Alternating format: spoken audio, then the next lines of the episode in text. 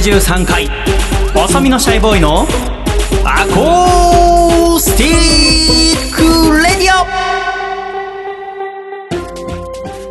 オシャイ皆様ご無沙汰しております。細身のシャイボーイ佐藤孝義です。第163回細身のシャイボーイのアーコースティックレディオ。この番組は東京都杉並区にございます。私の自宅からお送りしてまいります。この番組の構成作家はこの方です。どうも構成作家の笠倉です。よろしくお願いします。笠倉さんどうぞよろしくお願いいたしお願いますします。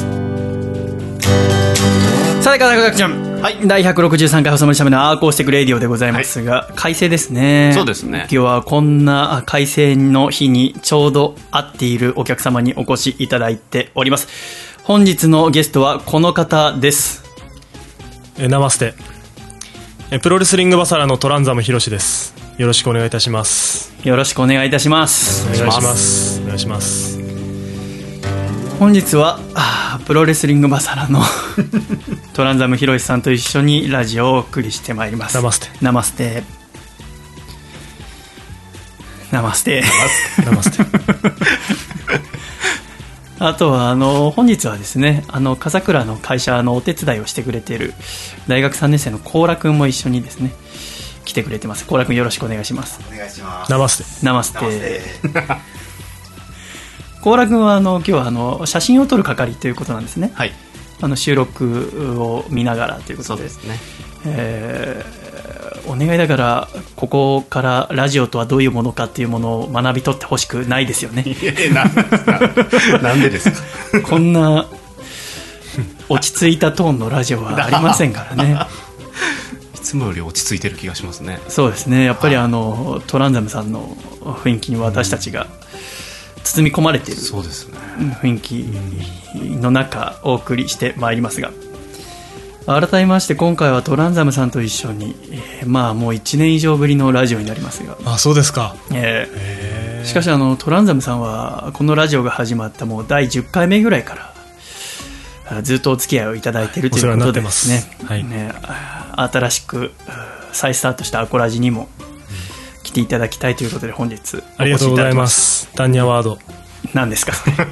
ダンニャワードですね。ありがとうございますという意味です。あそうですか、はい。ありがとうございます。ダンニャワード。あの笠倉淳とあトランザムさんはあ7月8日に行われた私のワンマンライブにもお越しいただきましたが。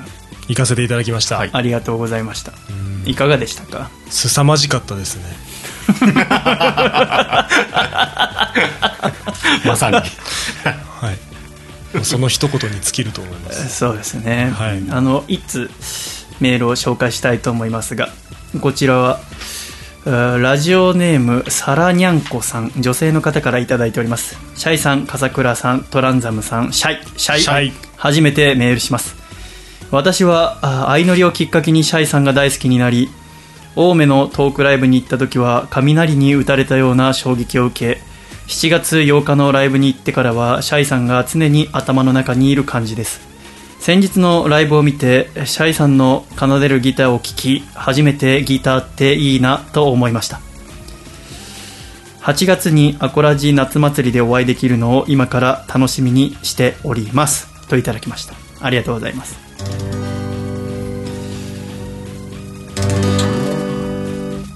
嬉しいですね。やっぱり、えーもうトランザムさんの知ってるシャイではないわけですね。そうですね。まあ本質的にはあのシンガーの部分は変わらないと思いますけども、そうですね。やはりこうしてあの人々に褒められることによって、まあ、エゴっていうものがどんどん増大していきますので、えそれに注意を払うことが必要だと思います。ーわかります。私も以前は褒められると警戒心がありましたが今は褒められることに関してはちゃんと素直に受け止めてええ。それが人から私に対しての評価なんだと、うん。ただそれを要は過剰に感じることなく、褒められた分褒められたででそれは嬉しいことだと思って皆さんに返していこうと思っていますがやはりそのライブをしていて思うのはですね何を言っても受けるというですね あの私も最初はやはりあの毎回ライブの様子を録画してですね録音して帰ってから反省会するんですね一人でね。である程度例えばトークとかも準備はしていくわけですね。もちろんお客様がいるものですから喜んでもらいたいですよね。だからこうこうこういう構成で話したらいいんじゃないか。でそれに対していただける笑い声っていうのは素直に受け止めるのですがさすがにこれはおかしいと思ったのがあのまあ一曲歌い終わってでその後、まあその日の初注意というか写真とか撮って大丈夫だよとかポップコーン売ってるよとか、うん。トイレこっちだよとかね手拍子はこうだよっていう初注意でも笑いが起こるんですね、ちょっとその様子うちょっと聞いていただきたいと思います、じゃあこれ聞いてみてください。どうぞ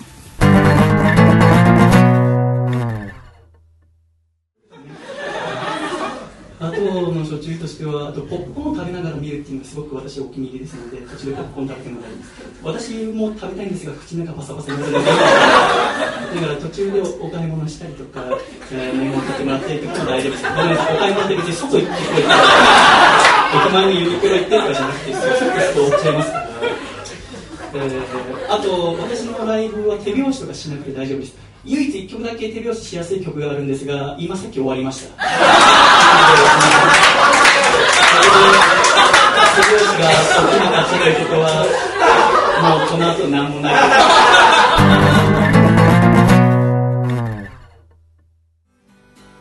めちゃめちゃウケるっていうですねすごいこれはすごいですよね一種の宗教性を感じますね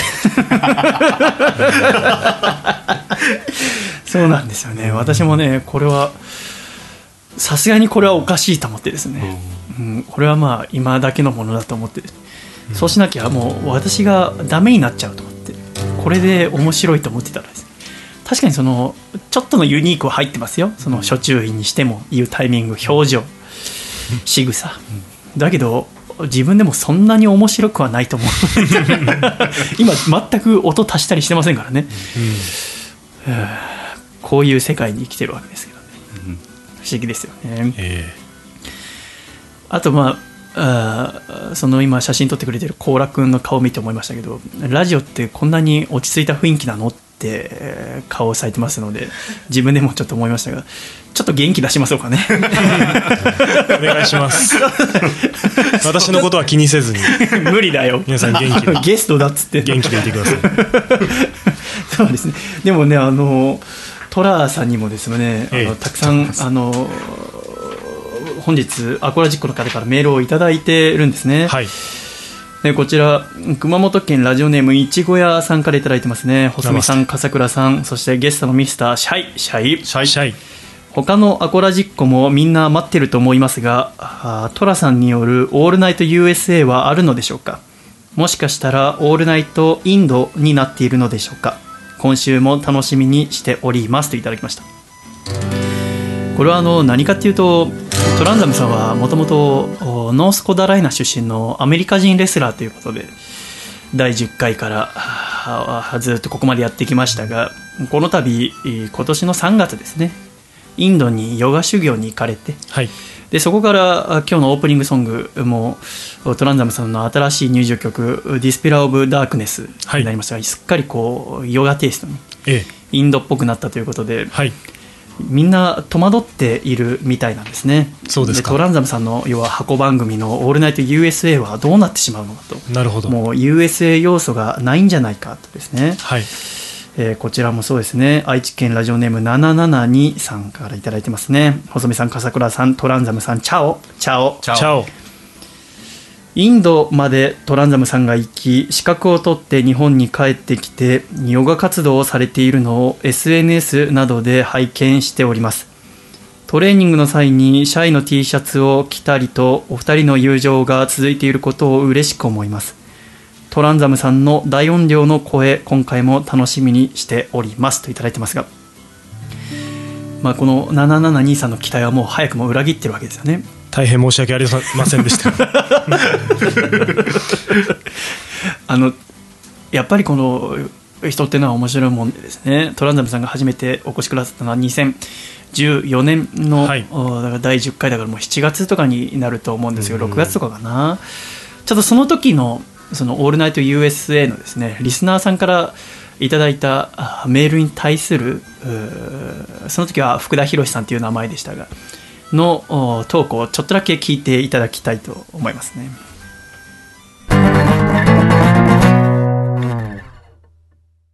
えー、オンライト USA こんなミスターパーフェクトは嫌だというタイトルでね、えー、ホリックの方たちからメールが届いておりますよ。えーまずは、大阪ステイツ在住の、とっても飛んでんから。こんなミスターパーフェクトは嫌だ。トレードマークの髪の毛は、実は被り物についている付属品で、普段はスキンヘッドだ。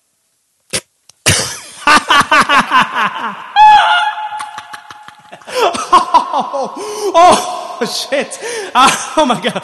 あ僕のこの髪の毛が、え、付属品、か、かぶり物って、この、僕の、ゴールドに光ってるこの、獅子の縦髪のようなこのヘアが、oh, oh my, oh, oh my god! こんなミスターパーフェクトいないよえ面白い冗談考えてくるね。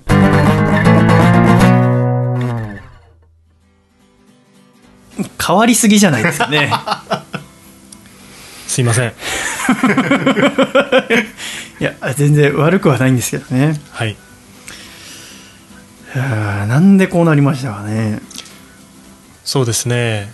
あの、ヨガの目的というのはですね、えまあ、心の動きを消して、まあ本来の自分に到達することというのが、ーうん。えー目的なんですけどもやはりこの人間っていうのはですねえー生まれてからずっとこうアイデンティティというものを積み重ねてきてるわけですね、まあ、生まれた瞬間にこう性別は決定しますし、えーまあ誰々の子供であるとかどういった職業に就くとかそういったアイデンティティを消していく作業っていうのがヨガのまあ仕事になるわけですけども、まあ、その中で、えー自分がこうアメリカ人ではないっていうことが、まあ、分かったと。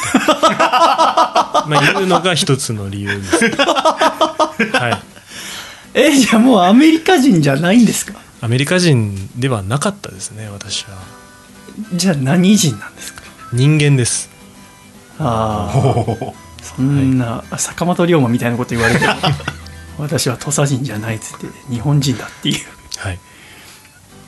ですからまあアメリカ人であろうとも、まあ、インド人日本人であろうともまあ同じです。同じ意識のもとにみんなあ成立しているわけですね。うーんありがとうございます。とんでもございません。トランザムさんは今年のお3月から1ヶ月間はい。インドに行かれたということでしたが、ええ。あーそのインドに行かれたきっかけというものは何だったのでしょうか？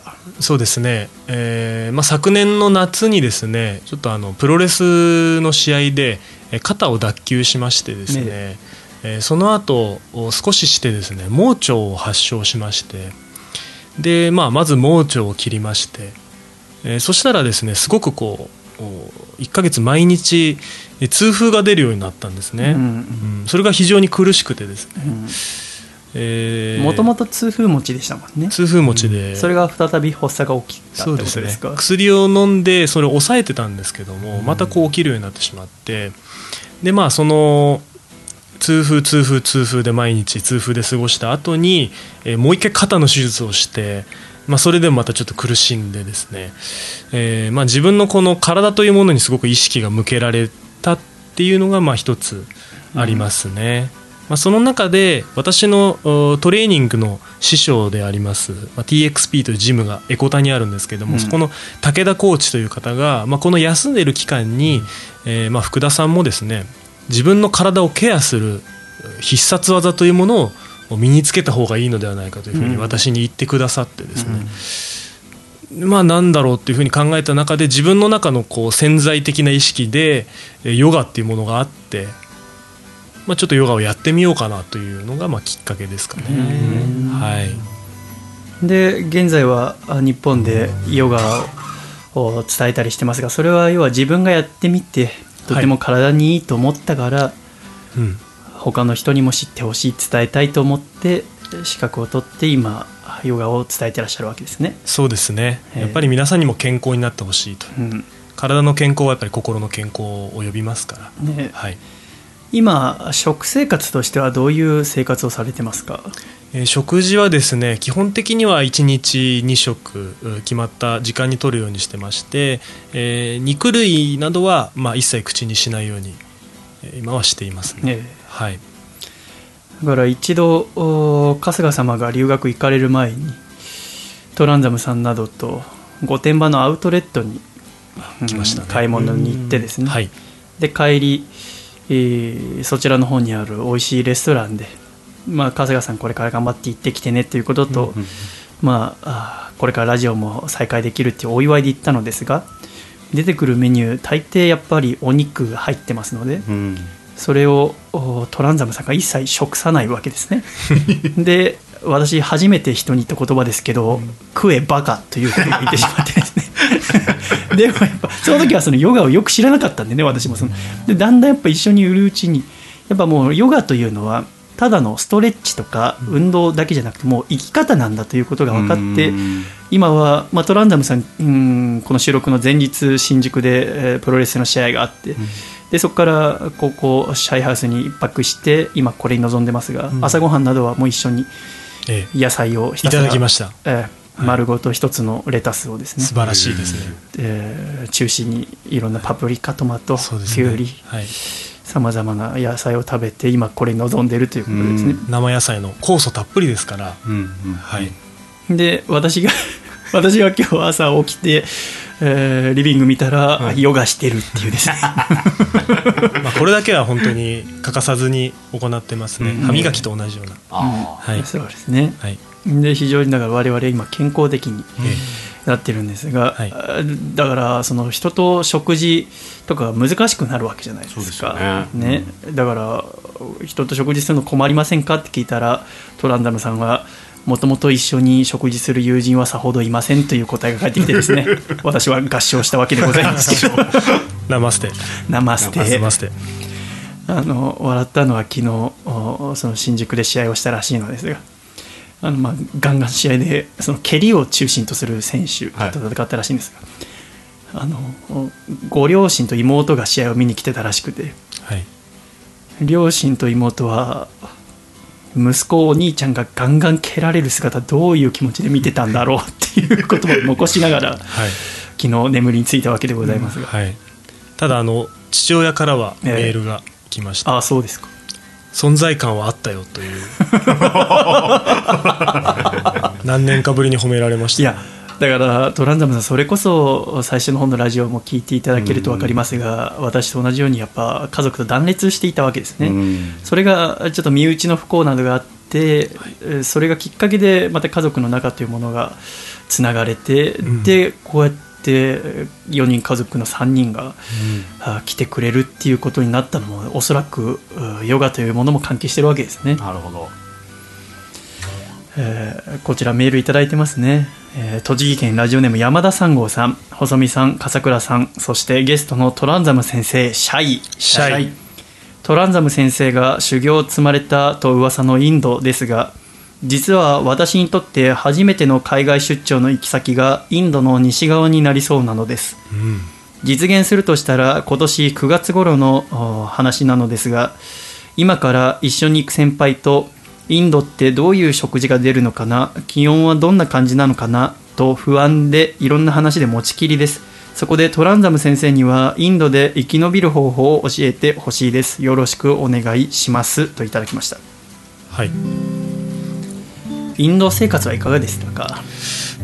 インドですね。僕はすごくこう充実した毎日を過ごしていました、うん。ただですねちょっとがあ外気というかあの何ですか、えー空気がですね、うんちょっと汚染されていまして、はい、あの結構気管支をやられたりああそうですか。する人が多かったですね。私は大丈夫でした。それは黄砂とかそういう砂ぼこり的な？じゃなくて？もうポリューションというか大気汚染ですあそうなんだ、はい、はあ、だから個人的なもんだ。はい、もう空港出た瞬間にちょっと月が濁ってるぐらいのへえ空気の汚染コロイドでもうというか、あはい。見える光の。はい、だからそこちょっと最初慣れるまではうん。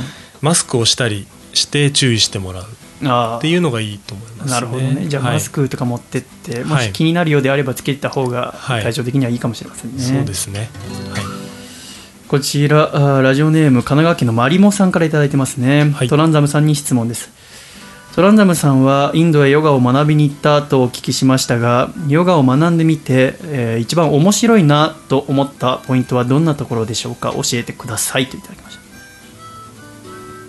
面白い興味深いっていうか一番ヨガでここは素晴らしいと思ってるところですかね。そうですね。私はあの最初はですねこう、まあ、さっき言った武田コーチに自己ケアの方法を見つけてくださいと言われた時に、えー今こう結構ねそれこそ竹下幸之助だったりとか、うん。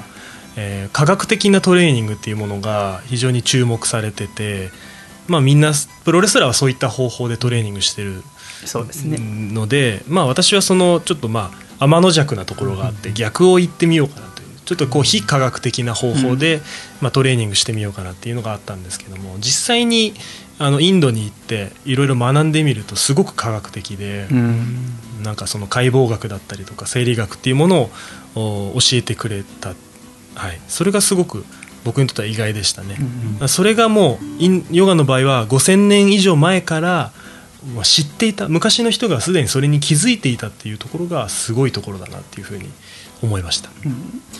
あの同じくプロレスラーのアントニオ本田さんはいと先日お食事ご一緒させていただいた時にアントニオ本田さんも今ヨガを取り入れていて、えお肉などは食しませんがやはり今の近代的なトレーニングはいかにトレーニングをしてタンパク質を効率的に体内に入れるかで筋肉を育てていくかということですがアントニオさんが唱えていたのはやっぱり現代人がタンパク質というものを摂取しすぎなんじゃないかっていう、うん。あの過去にないほど。でそれによって将来今はまだ形として出てきてないけど人間の体の許容量を超えてそれがあ病気とかいろんなものとして出てくるんじゃないかという問題提起をされてましたけども、はい、それはまあこれからまだまだどうなるかわからないところではありますが本当にいろんな考えがあるんだなと思いましたね。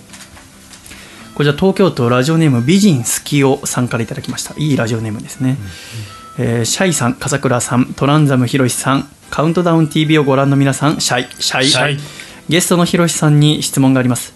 ひろしさんは現在インド人ということでよろしいのでしょうか？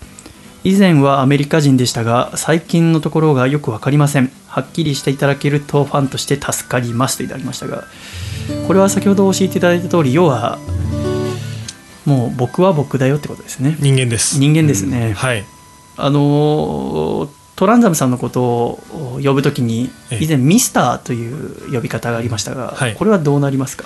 そうですね。ミスターというのはき継承ですね。英語でいうところの、ええ。なので、まあ、自分で言うのはちょっとあれですけどもグルジーというふうに。グルジ？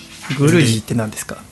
先生のことですね、あのここにもう一つメールがあってですね静岡県ラジオネームみかんのハイボールさんがですね、ええー私はアコラジでトランザムヒロシさんのことを知り一度生でプロレスを見てみたいなと思ってヒロシさんが所属している団体プロレスリングバサラのお興行に行ったところとても楽しくて現在ハマっております。えありがとうございます、ところで、えーひろしさんに質問なのですが SNS などでトランザムひろしさんのことを名前のひろしの後に G をつけてひろし G と呼んでいる方が多くいらっしゃいますがこの G という言葉には何か意味があるのでしょうか？教えてくださいといただきました。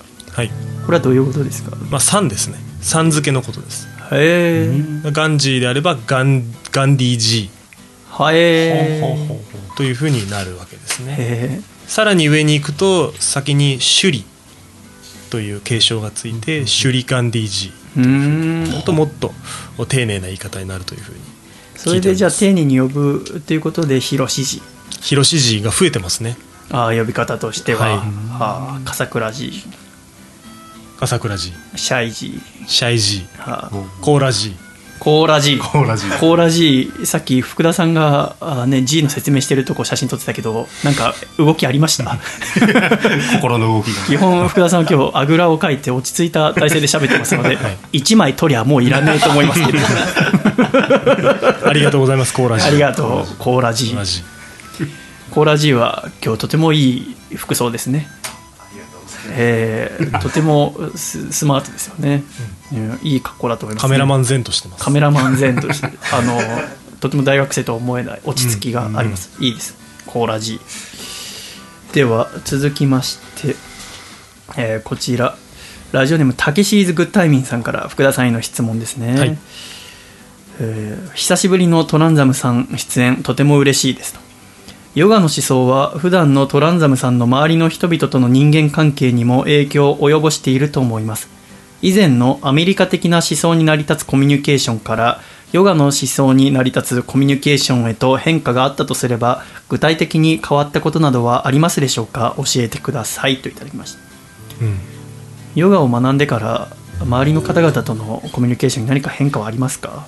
そうですね、ま、やっぱりヨガのお思想としてはですねこう自身を浄化するっていうものがありますのであまりこう人のことをこう悪く言ったりとかですね、まあ、人の噂話をしたりとかっていうことがあまり良くないとされているんですね。で日常生活においてやっぱり話の大半っていうのはやっぱり人、まあ、他人の評価だったりとと。か噂が多いので、まあ、そういう意味ではちょっとこう会話のうーん種類会話が減る、会話そのものがこう減ってくるっていう部分がありますね、うんそこはちょっとやっぱりうんこれからどういうふうに自分が対応していくのかっていうのをちょっと考えていかなければいけないかなとなる自分が話す言葉もちろん会話っていうのは基本 50%50% で相手からのものもありますのでね。はい。そうすると、まあ、その人の評価について話したりその噂とかですね、うん。が大半でしたがやはりそういうとこは多分に悪口というものがついて回ったりしますのでね、うん。その方が会話は盛り上がるのですが、うん。実はそれは精神的にはあんまり良いことではないというのはあの別にヨガを学んでない人でもだんだん分かってきているところでありますね。はい。ですからそこはあーこれからのその会話の指針としてはもしかしたらヨガから学ぶところもあるのかなって今お話を聞いていて思いましたが、はいえートランザムさんはですねその8月18日の我々のアコラジ夏祭りにも出演していただく予定でございますがよろしくお願いします。やはりそのトランザムヒロシさんについてもっと知っていただきたいと。でトランザムヒロさんというと何といってもやっぱプロレス界で一番歌がうまいというのが有名でございますが、このアコラジでもおたくさんの曲を歌っていただいております。そんな、えートランザムさんの歌を通してこれまでの軌跡をですねたどってどうやって今のこのおヒロシジになったのかというものを知っていただきたいと思います。ではまず一番最初ですね2014年の4月、えー私があ福田博さんのために作った曲をお聴きください。福田博で「ミスターパーフェクト福田博の定番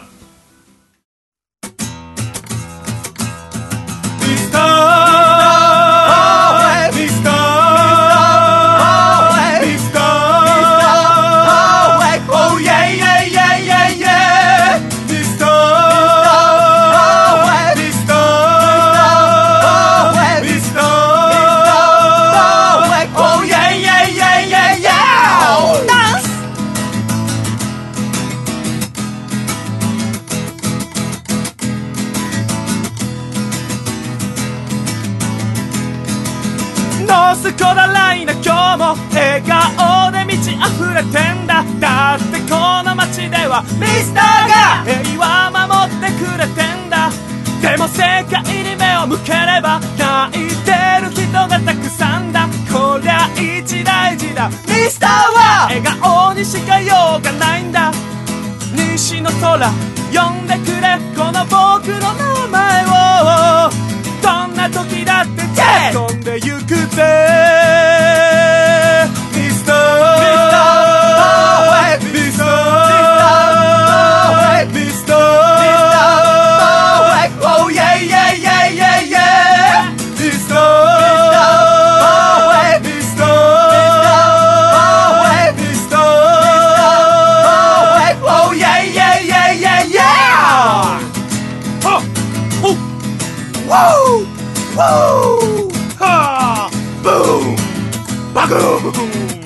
あスクラック。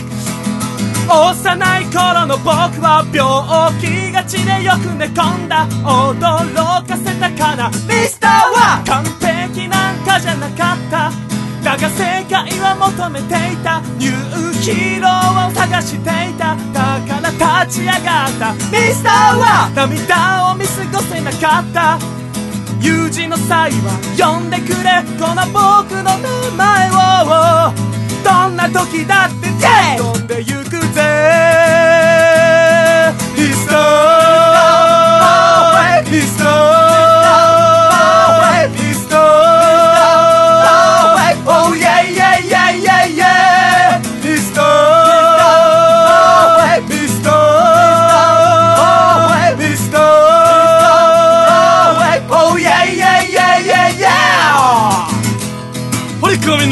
最後まで聞いてくれて Thank you so much!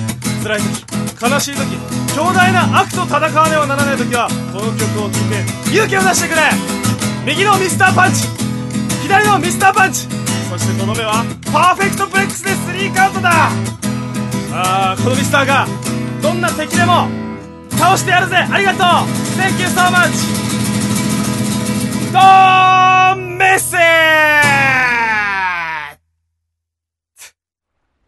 ありがとうございました。ミスターパーフェクト福田博士のテーマをお聞きいただきました。トランダムさん。はいこれがシャイ25歳、えーヒロシジーが26歳の時の歌ですね。はやはりギターもおそして歌もあはいこれからやるんだぞっていうう勢いに満ちたそうですね、えーまさかこんなことになるとは思いませんでした、本当ですね。はいこの時はヒロシジーと私は同じ音楽ユニットに入っていてそこで出会いましたが、はい。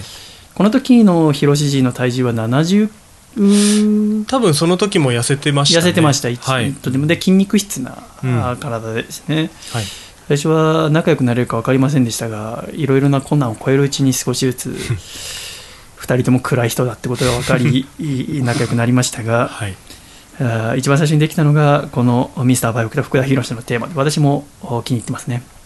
ねコーラくんね助けを求め大田君に。で続いて参りましょう。1曲目明るくしましたので、はい。この人はあのバラードも歌えるんじゃないかと思って作った曲です。お聴きください。福田博士で「お涙ちょうだい」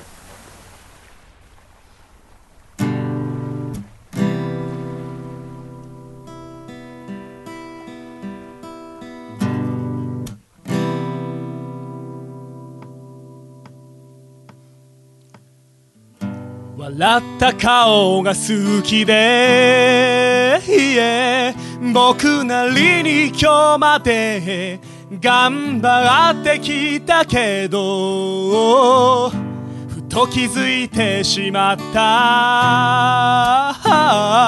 まだ見たことのない君の表情があることを。涙ちょうだい。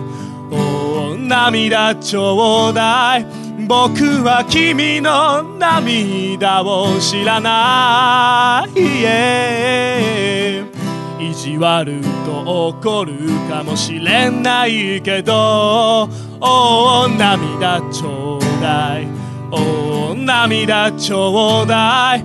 僕は君の泣き顔を見たい、yeah その後すぐ笑顔にしてみせるからお願い。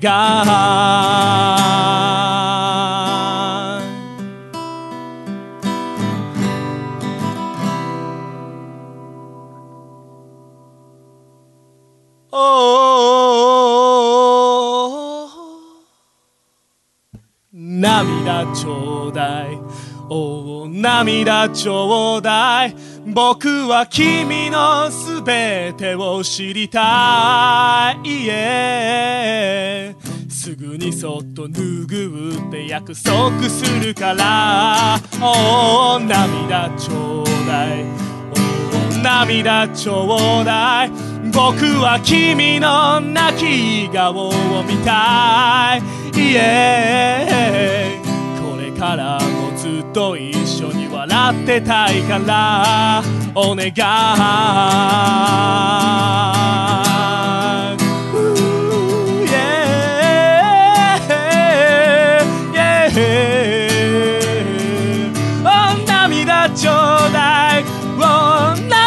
涙ちょうだい Yeah Yeah えー福田博で「お涙ちょうだい」でした。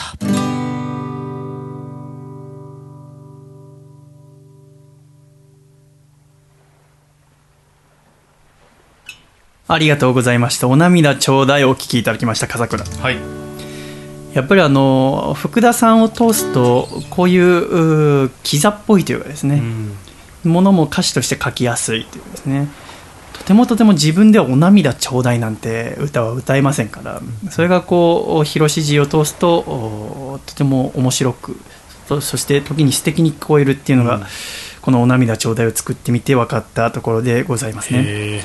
へそしてですね、2014年の秋を超えたところで、広し字が脱臼をしますね。ーはいバブルサッカーでですね。はいあの世界一安全なスポーツと言われるバブルサッカーでう脱臼をするっていうことですね。そうですねで長期欠場を余儀なくされるわけでございますが、はい福田さんはもともとあの球技を一切されないですね。はい。あのちょっとキャッチボールしようよって言ってもやってくれないぐらい、うん。球技を意味嫌うのですが怖いです。バブルサッカーなら平気かなと思ってやったら脱臼したので、はい。やっぱりダメなんだと思って最近は本当にやってくれないですね、はい。なんならその球技ものの漫画すら読んでくれないっていう、はい。それこそ「スラムダンクも読みたくないっってそうですね。僕はあのバッティングセンターを外から見るのも怖いんです。ネットがあっても怖いんです。草野球の練習を見るのも怖いんです。じゃあワールドカップとかも一切興味なく。ワールドカップは興味はないですけど、ええ。怖くはないです。画面の向こうなので。あはい。はい。あはい、だから多分ですけど 本当にこれは前世以前のうん、そういうことです過ね去世で何かがあったんだと。わかわかる、はい。うん、なんかねボールでなんかあったんだろう、ね、あったんだと思います。今世でもありましたし実際に。そうですね、はい今世って何がいいですか？バブルサッカーですあバブルサッカー。ごめんなさい、福田さんにバブルサッカーって言葉を発音させるだけでも忌まわしいです。罪なことですが、はい申し訳ありません。バブルサッカー自体に罪はないですけどね、はいね。こいつがダメなだけでした、えーえー続いてですね。でその脱臼したあトランザムさんをお励ますためにみんないろいろ力を尽くしましたが私たちアコラジはですねトランザムさんの家で、えー収録をおさせていただきました、えートランザムさんの家はノースコザライナーにあるわけですがそこのアパートに行って、えー大声で歌うというですね、ことをして作ったのが次の曲です。お聴きください「ないないない。さよならなんかじゃない」ないないないないないないないないさよならなんかじゃない。 One, two, three, four あーよし行こう。ミスターミスターミスターミスターミスターミスターミスター前に進もうとするとき別れは避けられないものなんだ。死んだ男はそっと背中で語る。旅立ちはいつも静寂の中。寂しくないかと聞かれれば素直に答えるよ寂しいよと。だけど強さを求め私は行く。止めないでくれ。だってないないないないないないないないさよならなんかじゃないんだ大きくなるためのとびっきりのチャン笑顔で見送って送れないないないないないないないさよならなんかじゃないんだ辛く苦しい日々が待っているはずそれでもミスターはへこたれないへこたれないへこたれない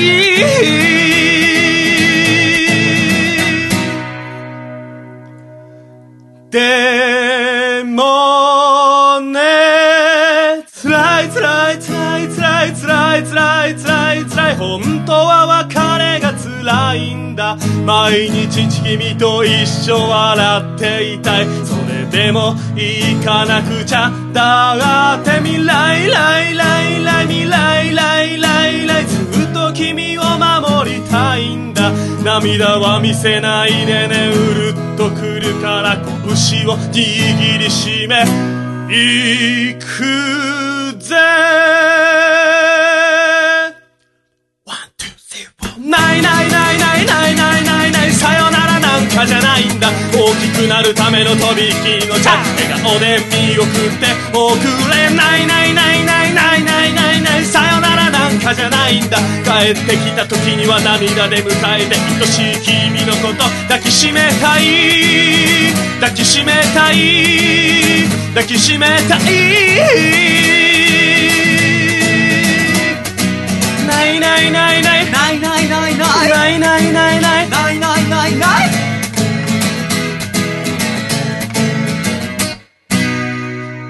ないないない。ないさよならなんかじゃ。ない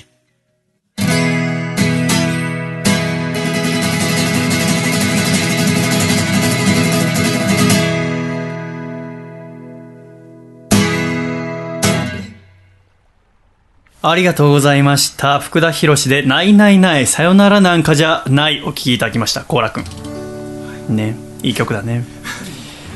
やっぱあのー怪我をしたりとかですね、ちょうど、まあ、我々の知り合いもいろいろこう、人前に出るのをやめてったりとかする時期が重なってですね、どうしてもこう、気分が落ちがちなところでしたけど、やっぱ唯一私がこの曲で言いたかったのは、出だしの人が前に進もうとするとき、別れは避けられないものなんだっていうですね。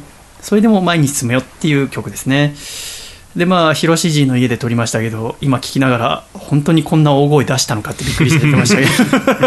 狂ってますね本気で やっぱりあのこれはもう一発撮りですしね、ええ。で私もやっぱこのこれは要はアコースティックラジオ始まってまだ1年目の時ですけど、はい。何としても面白い番組作るんだっていう、今は多少こう余裕を持ちながら作りますけども要は過去の積み重ねがありますのでこの時は積み重ねもお何もないので、はい。一回一回もうかなり目に血走りながらですね、うん。やったので多分トランザムさんもそれに当てられて大声を出してくださったと。はい、うちの隣の人はよく引っ越しますね。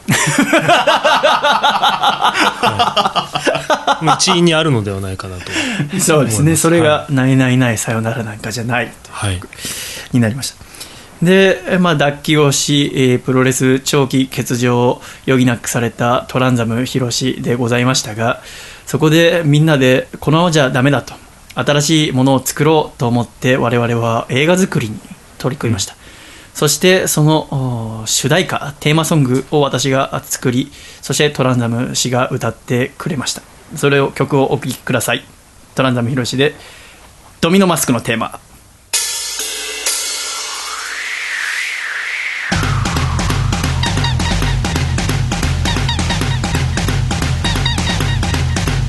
戦いの意味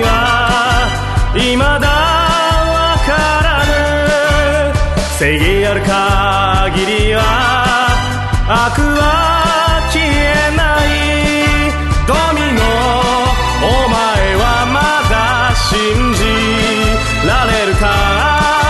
ドミノその拳を振るい出せるか？優しさの意味は未だわからぬ。愛なき夜星が見えない。ドミノお前はまだ探し行くのか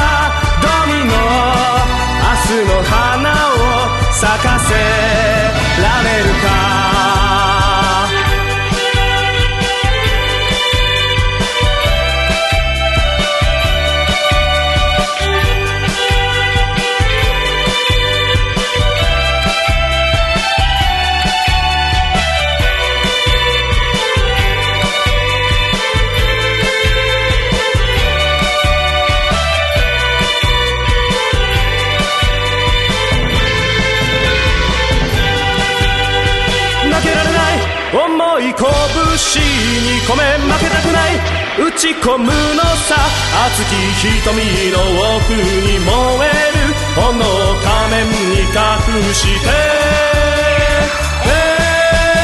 戦いの意味は未だわからぬ。正義ある限りは悪は消えない。ドミノお前はまだられるか。ドミノその拳を振るい出せるか。ドミノお前はまだ探し行くのか。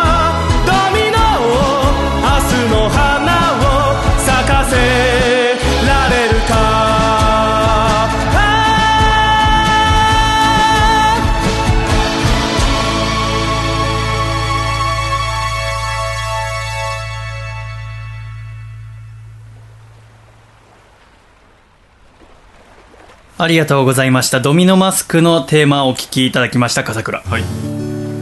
これが3年前ですね。はい。私が福田さんに提供した曲の中では一番いい曲なんじゃないかなと思いながらですね聞いてますけども、やっぱりそのみんなで映画を作るっていうこれは本当にやってよかったなって今でも思いますしまた私のネットショップでですねこの復讐のドミノマスクの DVD の取り扱いがあこの数ヶ月で始まってですね。はい。あのそれこそ相乗りを見た方がですね、い。ショップからこのドミノマスクを買っていくんですよね。で感想をいただけるんですけどあ。やっぱその方々は要はシャイに興味があって買うわけですけど、やっぱその中でみんな言うのはやっぱ寅さんのことやあ身内のことをやっぱ好きになるんですよね。だからうん今思ってあれを本当作って無理して作ってよかったなと思いますし、無理しましたけどもね。えー先週ですねあのこの家で男だけでドミノマスクを数年ぶりに見ましたけども、はい。やっぱ泣きそうになるぐらいのなんかこう まあその物語があって最後に私の妹という曲が流れるんですけどね。うん完璧でしたけどね、うん。いや本当に見てほしい本当にこれはですね見てほしいんですよね。ちょっと我が家にも在庫が山ほどあるので。ああそうなんですか。はい、シャイボーイに寄付しようかなああそうですか。今そうですね私が空前のシャイバブルをシャイバブリーなので。まあ、バブルっていうといつか弾けるんですけども。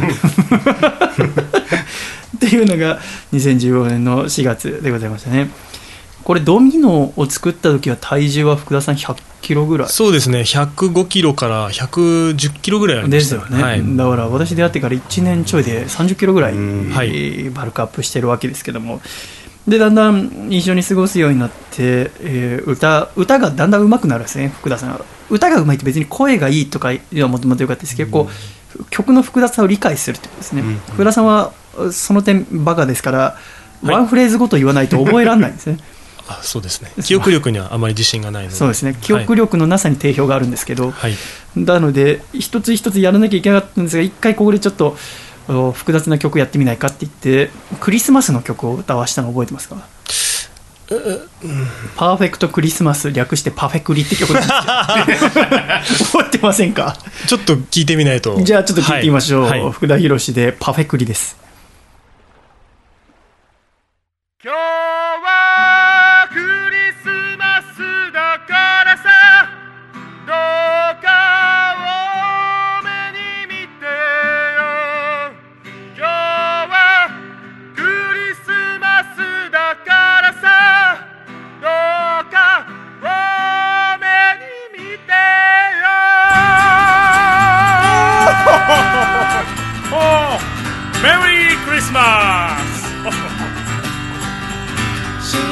幸せに満ちた街並みに見せた脇目も振らず走る約束していたとっておきのせいやどうして寝坊しちゃってる時計台の下に頬吹くらます愛しい歯にごめんね怒らないでお願いさね笑って。ね笑って。今日はクリスマスだからさ。どうか多めに見てよ。今日はクリスマスだからさ。どうか多めに見て。よ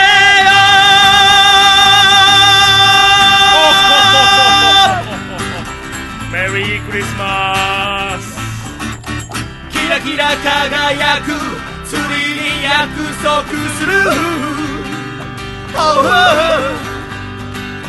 世界で一番素敵な夜を君にプレゼントしてみせる。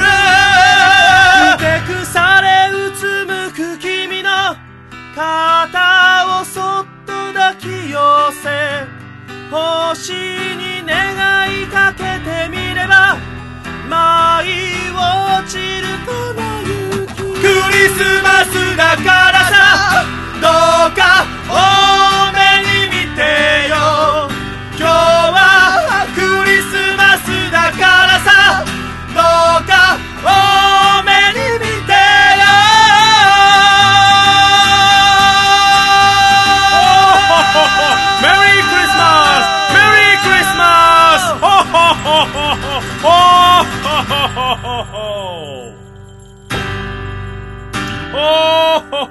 Merry Christmas and Happy New Year! ありがとうございました。福田博士で「パーフェクトクリスマス」をお聴きいただきました。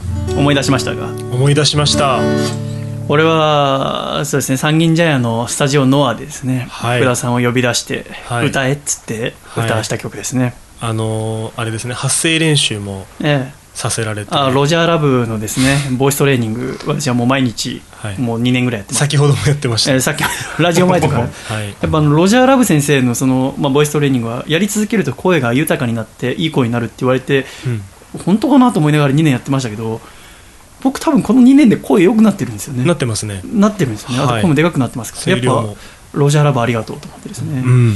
えー続けるもんだなと思いましたね、はい。疑いましたけど最初はね、うん。まあ、この「パーフェクトクリスマスは」やっぱりあの歌詞は情けないですね。あの要は男の人が遅刻をしてでクリスマスの日にですね。で彼女怒ってるけどでも今日はクリスマスだからさ多めに見てよ今日はクリスマスだからさ多めに見てよって歌い上げるっていう曲、はい。とても自分じゃ歌えませんけどこんな変な曲、ちょうどサンタクロースのような風景をしていたんですね当時のあ髪もさもさで、うんはい、体格もお腹が出ててですね。そうなんですよ。で、ほうほほ、メリークリスマス、メリークリスマス。もう、だからいい声してますよね。ありがとうございます。やっぱりね、サンタ前とした体格の人が言うといい声になりますから、うんうん。っていうのがパーフェクトクリスマスでございました。そして、えー最後はですね、自転車に乗ってゆくという曲が2016年の6月に作ってるんですけど、はい。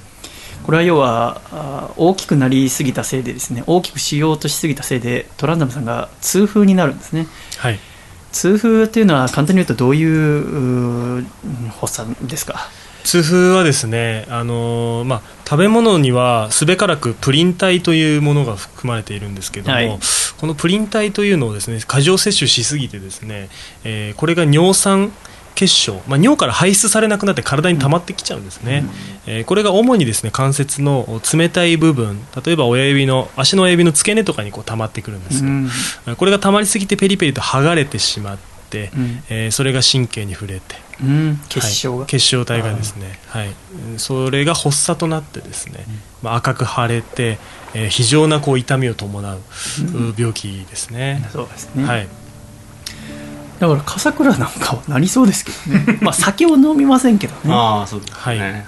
あとはまあ根が太ってる人はああの、まあ、割と内臓が強かったりするので、はい、あのそっかトランザムさんみたいにもともと痩せ型だったのにそうですね。あまり内臓が強くいなかったところに、まあ、30キロ40キロの増減を繰り返していったらやっぱりダメージがやっぱりあったんでしょうね。っていうのもあって痛風で大変だっていう。はい。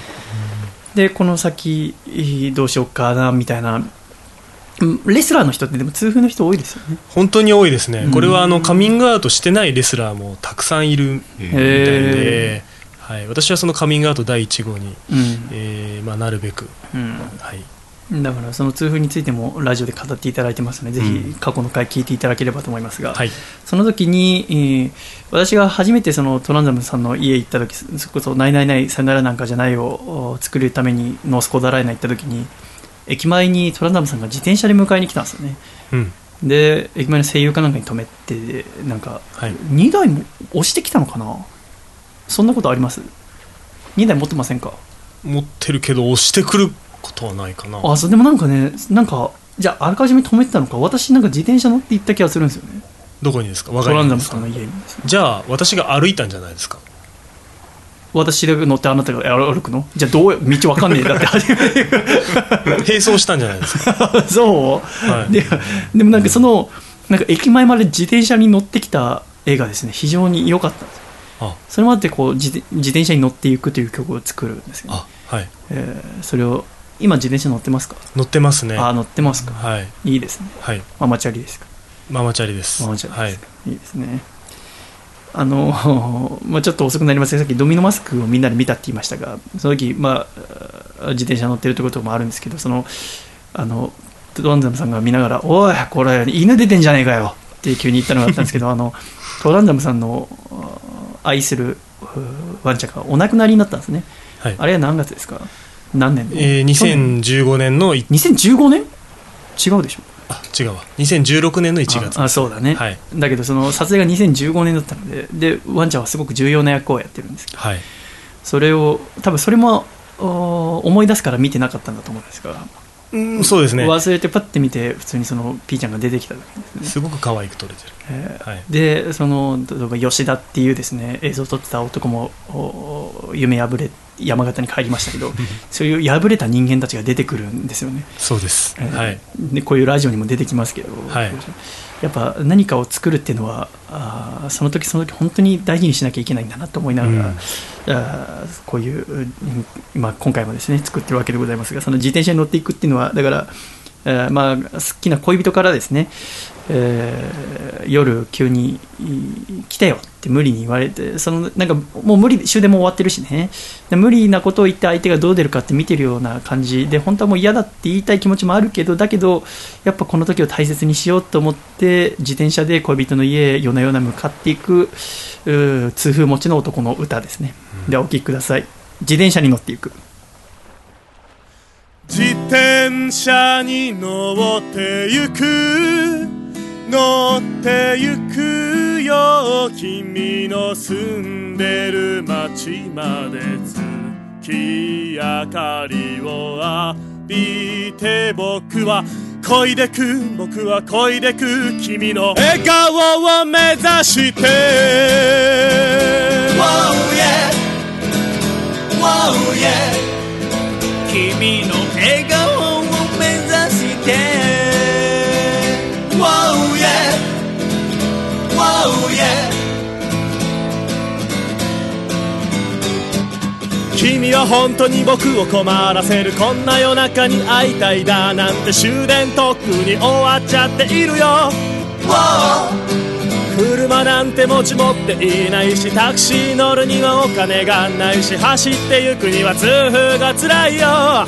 こんな時は落ち着いて外の空気を吸ってみよう。そんな時目に入ったこいつならいける。ちょっと待っていて。おくれ自転車に乗ってゆく乗ってゆくよ君の住んでる街まで。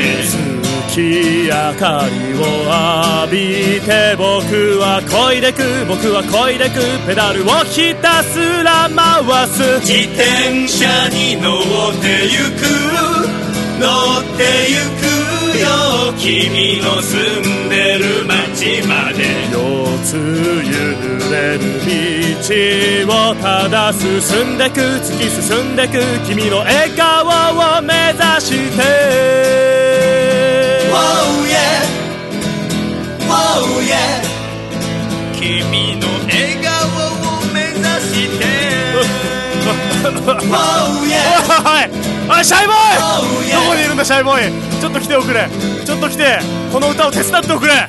国道に沿ってまっすぐ南へ駅を越えたなら進路を東へ。そこから上り坂が続くけれどサドルには座らず君に会いに行く大型トラック細い橋の上予想外地かびっくり仰天。途中のコンビニエクレア買ったらもうひと踏ん張り君に会いに行く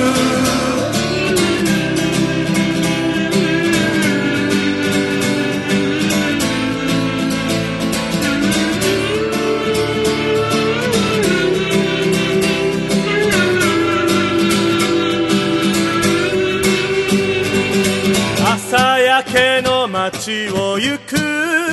一人行くよ。君が住んでる街まで。着いたら君寝てる。そんな気がする。当たる気がする。でもそれでも愛してる。自転車に乗ってゆく。乗ってゆくよ。君の住んでる街まで。人気のない道をただ進んでく突き進んでく君の笑顔を目指して。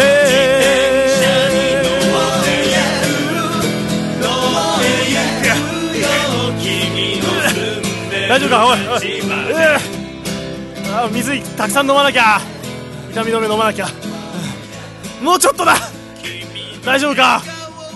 あううわーダッシュありがとうございました。自転車に乗ってゆくをお聞きいただきました。トラタさん。はい以上、トラさんのお曲、6曲お聴きいただきました。ありがとうございますいやーそうですねいろいろ歌いましたね。いろいろなことがあったんだなというふうに私も忘れているうこともありましたしそうですね。はいやっぱりその、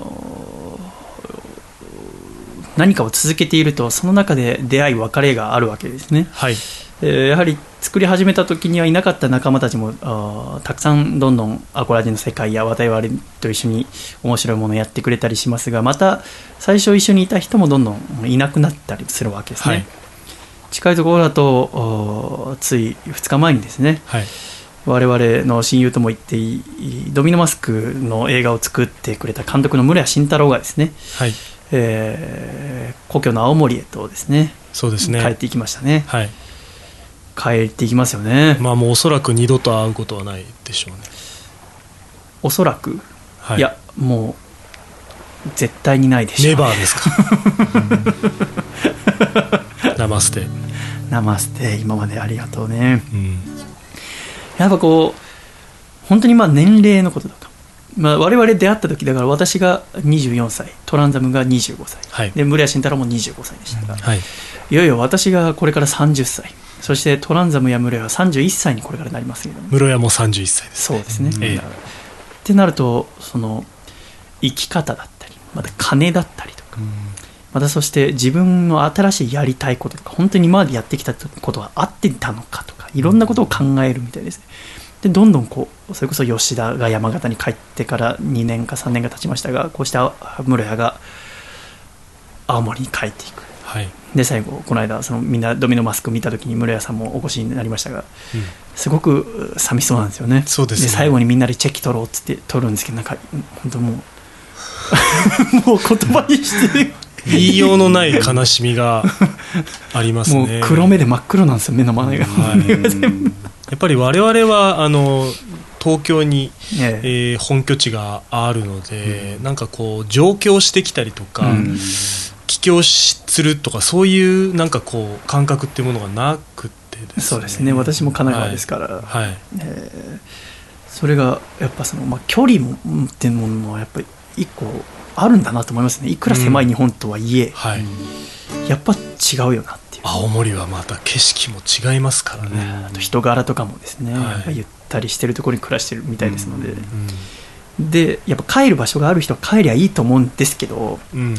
やっぱ帰る場所がない我々からするとやっぱ寂しいんですよね、もうここでやり続けるしかないし僕はやり続けたいと思ってますので、ですからあーこれからまあおそらく室谷あーわ私なんか要は2013年に社員を始めて2014年にラジオを始めますがその時に要は親とも友達とも縁を一回切ってますからその社員を始めて社員の活動の中であった人が唯一の友達だったわけですね。それこそ最初にできたのがトランダムさんでありますしその後笠倉淳とかとも一緒に作り始めたりでその前に、えー慎太郎村屋とあってですね。でも一人互い、まあ、君は人間として、えーよくできてると思いますけど私は寅さんはどっちかというとダメな人間の部類ですからダメだけどもダメ同士で面白いもの作ろうねって言ってこうラジオとか映画を作っていった仲間が一人帰るというこの寂しさがですね何とも言えないですね。かといって別に引き止めたり誰もしてませんね。はい、まあ、むしろ僕は あの実家もねいいのではないかという。私もそう思います。私もそうまあ、精神的にも良いと思そうなんです。やっぱりこう人は一人じゃ生きられませんから、やっぱあまりに孤独でしたねはい。慎太郎村はこう、そうですね。私はこうラジオの世界とかでいいろんな人に喋りかけたり喋りかけられたりして暮らしてますが映像という仕事はあまりに孤独一人だったので、でやっぱ元の人間性も寂しがり屋だったのでね、はい。とても。一時期ずっと福田さんの家に入り浸ってる頃もありましたし、そうですね、ですからでもさすがにそれはずっとは無理なんでね、うんやっぱ今回の決断は間違えてはなかったと思いますがあ寂しいなっていうのと、またいつか会えたら嬉しいなと思って、えーここで締めたいと思いますね。では1曲お聴きください。アコラジオオールスターズで日曜日のラジオで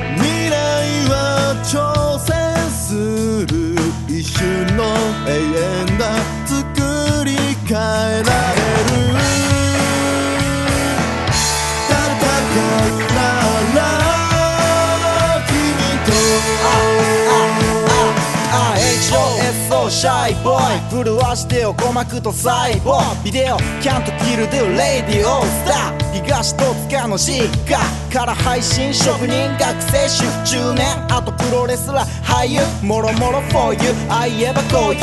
パティスリー良好のクリームシュー俺も頑張るお前も頑張れ。っていうか早く彼女作れよ。俺も頑張るお前も頑張れ。っていうか早く彼女作れよ。机からマイクや光から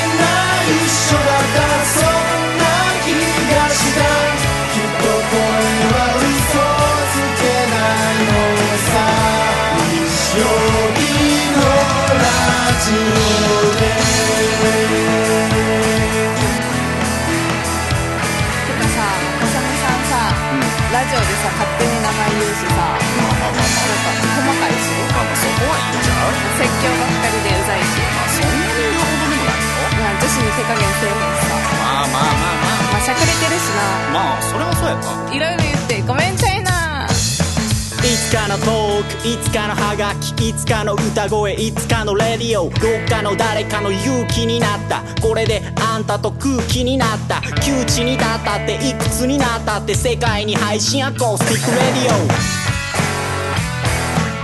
聞かせてくれよラジオスター。終わらないラジオの続きをさ。悲しくて突き放す時も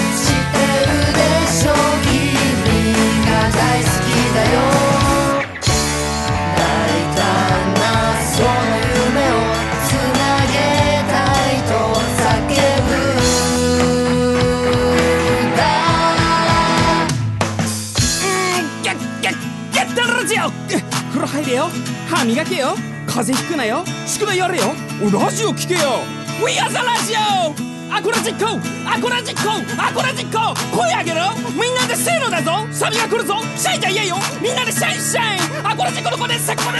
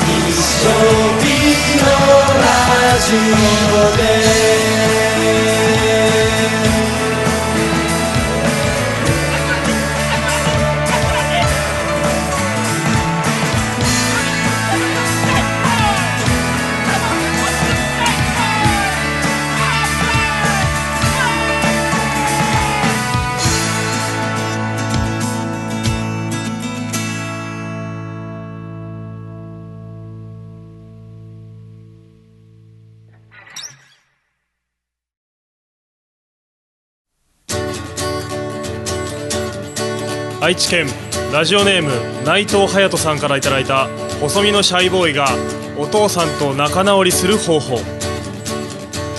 お父さんワールドカップが終わっても近所のゴミ拾いを続けるお父さんは僕の中で世界一だよ。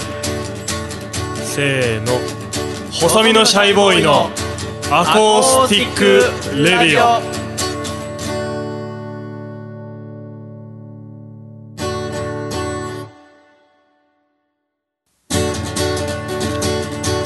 ラジオネームアマシッツさんからいただいた細身のシャイボーイがお父さんと仲直りする方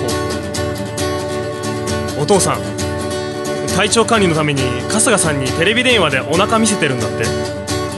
どれお父さんにも見せてみなさい。ほらほらってタガログ語で送ってくるのはやめてよ。せーの。細身のシャイボーイのacoustic radio。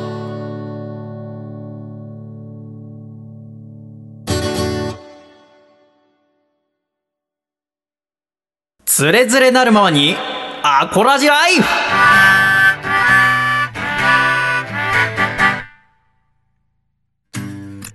つれづれなるままにアコラジライフ。このコーナーではふつおたと毎回テーマに沿ってアコラジっ子からいただいたメッセージを紹介してまいります。トランザムさん。はい。お送りしてまいりましょう。ナマステ。貼りましたね。えありがとうございます。ではこちら。1通目ラジオネームスイカの名産地さん岡山県の方からいただきました。細身のシャイボーイさんへ。こんにちは。こんにちは。ニュースでご覧になっているかと思いますが先週私の住んでいる岡山県で大規模な水害がありました。倉敷市の真備町というところで東京ドーム260個分が水没したそうです。岡山県は災害が少ない県としてとても有名で台風も来ない地震も少ない年間の降水量も他の県と比べて少ないということを県民は自負していたので皆とても驚いています。死傷者も出てしまいました。ただ県外の消防や自衛隊の協力もあり多くの方が無事に救出されました。しかしとてもショックを受けていてというのも私は大学生の時にこの真備町で防災活動をしていたのですこの地域が水害の恐れがあると私は知っていました。ですが学生の時はまさか本当に今回のような被害が出るとは思わずまた正直当時は勉強としてその防災活動をやっているという感じで地域の一人でも多くの人に危険を知らせたいっていう熱量はなかったのです。自分が活動したことが今回ほとんど役に立たなかったことをとても悔やんでいます。シャイさんは東日本大震災をきっかけにパーソナリティになりたいと決意されたことを以前アコラジで語っていましたね。そこに私は一番共感しています。これから先も予期せぬ災害は様々な地域で起こるはずです。もしよろしければアコラジでも災害対策のコーナーなどをやっていただけると嬉しく思います。これからも気づいたことがあれば一方的にですがメールを送らせていただきます。よろしくお願いいたします。といただきました。追加の名産地さんありがとうございました。そうですね。あのこの間あーアコラジオールスターズの前野智也さんともお会いしましたが、ええ。前野さんは岡山県の倉敷かな出身の方ですがそうですか。本当にあの今回の災害というものは誰も予期していなかったものになりますが、あのこういうことがやはりこれから先も何回も起きるわけですね、うん。そういう時にこう我々のようなラジオを作ったりまたプロレスのようなエンターテインメントをやる人がどういう活動をしていけばいいのかっていうのは毎回考えさせられるわけですが私は東日本大震災の時まあ普通の理系の学生でしたがこれからどうやっていけばいいのかなって思った時に、まあ、今回について、えーやはり改めて考えたのはやはり常に何かあった時のことを考えながらしかし一日一日また一期一会の出会いを大切に面白いものを作るということであのアコラジーとしましては、この防災対策のコーナーってのもだからいろんなメッセージを送ってきてもらってもそれが本当に正しいかどうかっていうのを私が判断ができないんですよね。まだ正しい知識っていうのが少ないので。だから私がちゃんと学んででそこからいろんなことをラジオでもやっていければいいなと思いますがまずは8月18日土曜日のアコラジ夏祭りというイベントを東京カルチャーカルチャーでやりますがこのイベントの収益は会場使用料を除いてすべてこの西日本の豪雨によって今災害救助をですねえー宮までであった吉岡先生の団体の NPO が出向いて救助活動を行って募金活動もしてますのでそこに全額寄付することにしました。なので私としてはそうです。面白いものを作ってでみんながあ今平和で過ごせる人がそれで楽しんでもらってそしてそれで売り上げたお金を困っている人に、伝えるっていうその助け合いっていうのがですね私の思うラジオのあり方だと思ってますので、えーよりですねアコラジ夏祭り面白いものにしようと今思っております、えースイカの名産地さんありがとうございました。では今週のメッセージテーマに参りましょう。今週のメッセージテーマはこちら。忘れられない旅。でございます。トランザムさん。はい。トランザムさんの忘れられない旅ってのは何ですか？あの一回私と室谷とトランザムさんで名古屋の映画館に行ったことありましたね。はいシネマスコールさん。そうそう、はい。私も先月ワンマンライブやってきましたけども、うん。今でも完結続いてるんですけども、はい。それは3人でドミノマスクの上映を、はい。名古屋でやるって言ってお客さん来てもらってね、はい。で楽しかったですね。鈍行列車で行ったんですね。青春18切符に乗ってですね。シャイジーがあのバッグいっぱいの古新聞を詰めて何それ？あ 違いましたっけ？読んでないバックナンバーの新聞を電車でまとめて呼ぼうって思ったのか。電車でずっと新聞を読んでました。この人。まああなた方と会話をしてもね別に得るものはないですから。まあまあそうですけど新聞読んだ方が今思うと会話してればよかったなと思いますけどね。もう室谷とは喋れませんしね。そうですね。うんあれもいい旅でしたが、はい。アコラジックの方からもいただいてますねこちら1通目。え静岡県ラジオネームハングリーおばあさんからいただきました。皆様シャイシャイ、はい今週のテーマ忘れられない旅。ですが私は昨年新婚旅行でスペインに行った時のことを思い出します。スペインだって新婚旅行。めでたい。めでたいね、スペインは乾燥していて日本とは違ったカラッとした気候。食べ物も美味しく夏は夜の9時頃まで明るいため夕方から広場で多くの人がお酒を飲みながら楽しい時間を過ごしています。そうらしいね。最高ですね。やっぱり緯度が高いと。あの春日さんは今カナダにいるけど10時頃まで明るいって夜すごいよね。普通になんかテレビ電話でやるとなんか普通に夕方ぐらいの。いつ寝てるんですか？でも寝る時間は普通に寝るんだよね。あ10時とか11時とかね。へ翌日早いからね。はい。そんなスペイン旅行の最中に私はパスポートを現地でなくし帰国の前日に地元の警察署に行き紛失証明書をもらい証明写真を撮るために深夜の地下鉄の駅を徘徊。日本にいる家族に戸籍謄本の写真をスペインの日本大使館に送ってもらうなどなど散々大騒ぎしながらやっと渡航許可証を発行してもらい帰国の途につきました。あらそんな珍道中に怒らず珍道中とか言ってる場合じゃないよね、そんな珍道中に怒らずついてきてくれた妻には頭が上がりません。皆様海外旅行の際はパスポートだけはなくさないように注意してくださいといただきました。大変だったろうな。一番なくしちゃいけないものですからね。どうやってなくしたんだろうね。盗まれたりしたのかな。かそれ書いてないんだけど時々あるよね。その新婚旅行でその例えばあー旦那が頼りないってことが分かっていいよとかね。うその新婚旅行の途中で別れちゃうとか聞くじゃないですか、はい。それになりかねないそうですね。それぐらいのミスを犯してそれくらいのミスだけども、ついてきてくれた。今仲いいってことは相当やっぱよりねおそらく絆深まったんだなっていい例ですけど、うん。我々は本当気をつけなきゃいけないなと思いますねありがとうございます。続きましてこちら福岡県ラジオネーム幼顔のマッチョ。さんからいただきました細見さん笠倉さん寅さん。シャイシャイ。シャイ。私の忘れられない旅は横浜への一人旅。ですお横浜。私の兄は横浜の某強豪校で野球をしていました。はい。選抜にも選ばれ常にどこに行っても比べられる私のコンプレックスの兄が野球を休んで横浜に招待してくれたのが私の忘れられない旅です、うん。当時小学生だった私はあ自分が小学生の時お兄ちゃんが高校でもう選抜に選ばれるようなすごい人だったんだね。当時小学生だった私は中華街の空気感やみなとみらい桜木町といった大人な雰囲気に圧倒されながらも兄が隣にいてくれて自分のために時間を作ってくれているのが嬉しかったことを覚えています、今度はアメリカのマッスルビーチそしてベニスゴールドジム1号店にビルダー数名で行く旅を計画中ですので 今から楽しみでしていた。だきました最後がちょっと衝撃的な。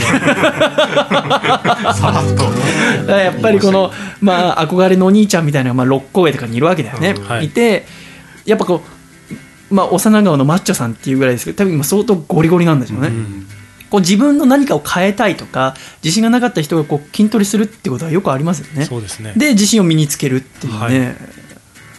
おそらくそういうこと。なまあの、私なんかでもそうですし元々そうでしたね。もともとやっぱり虚弱だったので,、えで体を鍛えたそうだよね、はい。うん。でゴールドジムずっと行ってらっしゃるもんね、はい。アメリカのマッスルビーチってなんですか？えーマッスルビーチはですねベニスなのかな、うん。あの外にあの砂浜にいろんなこう器具が置いてある。聞いたことあるわ。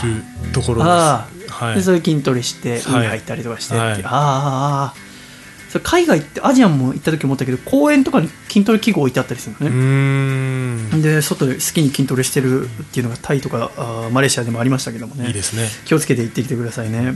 やっぱベニスゴールドジム1号店っていうのはこう聖地みたいになってる。聖地ですね。あそうなんだ。アーノルド・シュワルツェネッガーがチャリンコで来るっていう噂が。へえ、はい。あそうなんだ。近くに住んでるんだ、じゃあ、はい続きましてこちらロサンゼルスからいただきましたね。ラジオネームカリエンテさん女性の方からいただきました。シャイ様笠倉様トランザム様。アコラジいつも楽しく拝聴しております。ラジオにハマるなんて中学生の時以来ですといただきました。ありがとうございますね。私の忘れられない旅は10年以上前に行ったタイ旅行です。4年付き合った彼氏と別れ気持ちを切り替えたい私を友人がタイへ連れてってくれました。ほう。バンコクを拠点にアユタヤナコンパトムカンチャナブリパタヤカオサンと毎日いろんなところへ出かけました。相乗りでムエタイスタジアムやナイトマーケットが出てきた時はすごく嬉しかったです。あ行きましたね。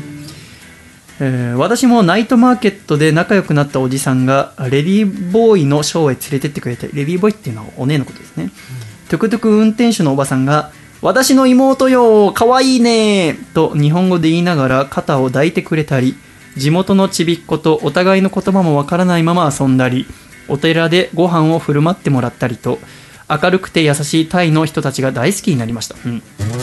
中でも親切にしてくれたのがバスの乗り換えが難しく運転手さんに英語が通じず困っていた時に助けてくれた大学生の女の子です。日本のアニメやアイドルが好きだと言ってバスの中でいろいろお話ししてくれて私たちの降りる停留所までついてきてくれました。その時もっと英語が喋れたらもっと彼女と喋れたのにと悔しく思ったのがきっかけで帰国後すぐ英会話を始めました。その2年後にアメリカへ留学。在学中に結婚しそのまま現在アメリカロサンゼルスに暮らしています。出会って半年足らずで結婚した夫との生活も今年でもう7年目です。うん？旦那さんは日本人なのかな？あっちの人なのかな？分かんないね。うん。このタイ旅行がなかったら私は今頃日本でどんな人生を送っていたのかと想像もつきません。私の人生の分岐点ともいえる大切な旅の思い出です。読んでいただきありがとうございました。それでは皆様良い一日をお過ごしください。といただきましたね。それはこれは忘れられない旅だね、PS 夫に春日ちゃんカナダに留学中なんだってと教えてあげると遠距離恋愛に関して心に深い闇を持つ夫がめっちゃシャイのことを心配していたので彼を安心させてあげられる春日さんとのラブラブエピソードをこれからもたくさん聞かせてくださいといただいてますね。これ夫は遠す距離恋愛で多分失敗してますねこれが怖い。よでこれ日本人なのかなお旦那さんね。ちょっとわからないですねその文脈だから私は怖いのがこの旦那さんがどういう経験をされたのか分かんないけどやっぱ留学中に何かってもう分かんないからね。こればっかしはもう信じるしかないってことあやっぱせっかく留学してるからそんなに私も今遠距離恋愛3ヶ月目になって思うけどちょこちょこ電話したりするのも野暮なんですよ、あっちにいる時間をああっちのを楽しめばいいわけですよね。だから別にねクラブ行くにしてもどこ行くし分かりませんがもう好きにした方がいいと思うんだけど唯一そのあっちで恋愛だけはしてほしくないってわけですよね。うん。それそやっぱそこまではやっぱ思えないですね。留学中だけでも好きに恋愛していいよとはやっぱ思えないですよね、まあこれ難しい。相当な成人でなければでもそうあの私この間会った人は留学中例えば男性と何があったとしてもそれはいいっていうふうにするべきだよっていう人がいて。留学ってそういうもんなんだ。いやいや違うでしょ。だからその人にとってね、えーまあそういう人もいるんだ。そうなんですね。どう思います？トラさん。そうですねうん。その女性の行動をやっぱり制限することっていうのはできないですよね,、そうなんだよね。どんな言葉を持っ本てしても当そうだよね。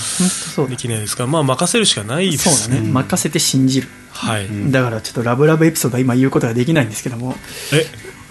えどういうこと？だから今ないからね。今ああってない。だからそれこそねあの、ま、今度私カナダ行きますからその時とかにまた仕入れてきますけどね。お願いします。ありがとうございます。続きましてこちら愛知県ラジオネーム内藤隼人さんからいただきました。皆さんシャイシャイ、今週のテーマは忘れられない旅ですが私の思い出に残っている旅は小学生の夏休みの時に友達と2人で行った長崎県の五島列島への旅ですね。友達の母方の実家が五島列島だったので一緒に行くことになったのですが行くのは友達と私の2人だけ。自分たちだけで飛行機に乗ったり人生初のホームステイをしたりと小学生の私にとっては大冒険でしたただ五島列島の美しい海と満天の星空そして島の人の優しさに触れることができたあの旅は20年以上経って今でも思い出す一生の思い出です。といただきました。五島列島って行ったことあります？ないですね。私1回だけ行ったことありますが長崎県のあの140個ぐらいの島によって成り立っている80キロぐらいによって成り立っているその五島列島ってところで120ぐらいは無人島ですけどその中でだからどっかしらの島に行ったんですね。しかうん。も子供2人で。うん小学生の？それは相当いいでしょうね。こういう経験ないんですよ私。子供の頃子供だけでどっか行ったって。旅とか。あります？これさせるべきですよね、うん。でもそれがまた事故とかにつながると怖いっちゃ怖いけど、笠倉ちゅんはなんか出した方がいいんじゃないですか子供二人で。ああこれからね。が娘っていうのがまたあれそうなんで女の子ってなるとまたね内藤隼人さん男の子だから。なかなかでもさせたい気持ちもありますね。ねそれこそ姉はい。妹でとかね,、そうなんですよね。ねいつかね、はい。お姉ちゃん中学生妹小学生。忘れられないと思いますね。ね行ってみてほしいけどね、い、やーいやーダメだな。俺が心配だわ。お前の娘。可愛いからね。意外あのー今年のおはみ対抗期で上野公園でね会いましたね。あのー風からの娘2人と虎ノ子も会いましたけど、はいまあ底抜けに可愛いですよね。そうですね。私はあのずっと石の 鑑定をさせていただいてて。笠倉の娘3歳のね、はい。えー娘の長女のマイブームが石を集めることらしくて。はい。で軽い気持ちで多分娘が石集めてそれを寅さんのとこ持ってったんですね、はい。で持ってったら寅さんが「あーこれはいい石だね」って言ったら娘が嬉しくて、どんどん石を見つけては寅さんのとこ持ってって「これはねいいね。75点」とかね「あれこれは宇宙の石じゃないか。83点」とかそれ1時間ぐらいやるっていうです。最後5万点ぐらいになってました、はい。インフレがもう。インフレも。すごかったです。恥をしてしまってその、はい。石の価値が、ね、というのありましたけどね。可愛いですよね、えー続きましてこちら。えーラジオネーム最速の変態さんからいただきました個人的に、えー一番の趣味が旅行なので心に残る旅もたくさんしてきたのですがその中から一つばかり。それは3年前に行った初めての台湾旅行のこと。ちゃんとしたレストランはもちろん朝食を食べた豆乳のお店そしてルーチャオと呼ばれる現地の居酒屋的飲食店で台湾ビールと共に食べた料理などいろいろ記憶に残っております。そんな一度行っただけで好きになってしまった台湾なのですがなんと今月末から5日間の予定で再び行くことになりました。前回は仲間と行ったのですが今回は一人旅。シャイさんが春日様と出会った台湾を思い切り堪能してきたいと思っております。といた思い出に残ってる時にまた行けるっていう、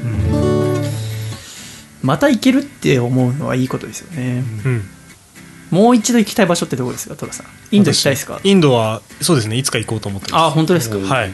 ぜひ私も一緒に行きたいですね。行きましょう。行きましょうね。あのちょっとはい。すごい瞑想スポットがあって。あそうなの、はい。えー屋外？いやそこはですねあの屋内なんですよ。はい芝林画といって芝神の、えーまあ、男性器ですね。を祀ったものっていうのがインドには各地にあるんですけどそれのやばいものがあってでそこにあの、まあ、すごくこう霊的な力の強い人た人がいるんですけどもインドに、はいその人が瞑想でその力をぐっと凝縮させたもの芝林画があるんです。へでそこに行きたいなと。ーそこで瞑想して瞑想したいです、はい。へーすげえな。はい、行きましょう。続きましてこちら大阪府ラジオネームマレマレマレさんからいただきました笠倉さん細見さんトランザムさんシャイ。シャイ帰国してもう数年が経つのですが私は以前マレーシアに5年ほど住んでいた時期がありました。私は首都のクアラルンプールに住んでいましたがマラッカにも何度も足を運んでいたので相乗りで灼熱マラッカでの春日さん追跡劇は恋愛模様よりも背景に目がいって仕方がなかったです。シャイボーイさんと春日さんの恋が実った場所が私が大好きな国マレーシアということで嬉しさが2倍増し3倍増しでした。これからもアコラジ楽しみにしています。マレマレマレといただきました。はあ。映像作品で自分の好きなとこ出るとテンション上がりますよね。そうですね。あのーそれこそ相乗り言ったら最後おデッパリンちゃんってことをアキラ君って子が告白するとこあるんですけどそこの後ろ、まあ、日本で告白するんですけど後ろに私の通ってた大学の船がずっと映り込んでるんですよね。東京海洋大学って書いてある船がそれで全然告白の言葉が入ってこないっていうのがありましたけど なんかすごく嬉しかったりしましたけどね、なんかトランザムさんは好きなドラマとかで自分のあお気に入りの場所使われてたとかそういうことあります？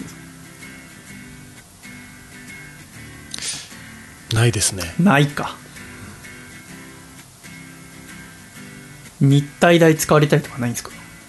よく撮影はしてましたけどね日体大のそばで。あ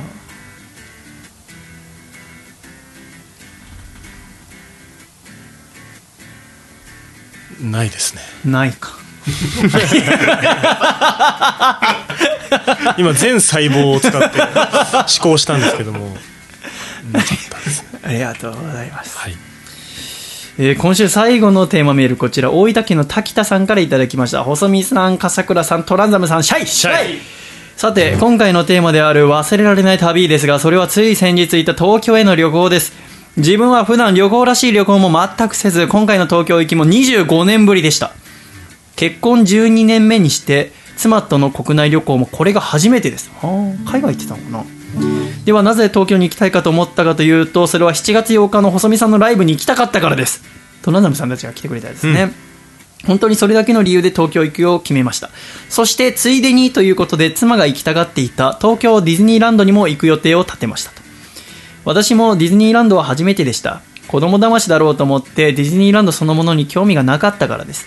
しかし夜のパレードをぼーっと見ていて一日を振り返ったら涙が出てきてしまい自分でもそのことに驚きました。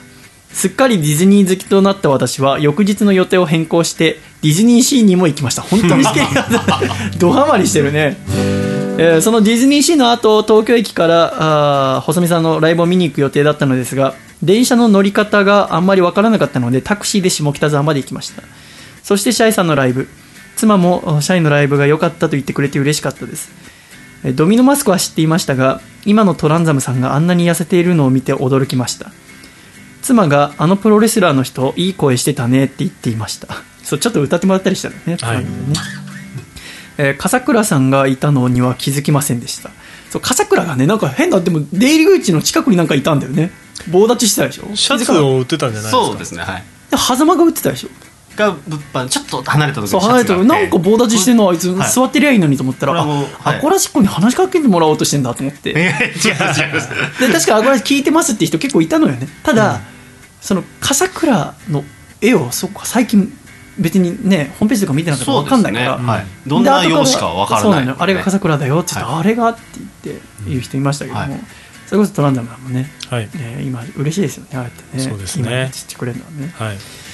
えーライブ後はあー成田までの電車が出ている日暮里までタクシーで行きましたがそこから面倒くさかったりえー電車の発見が終わったりしてたのもあり成田までさらにタクシーで行きました。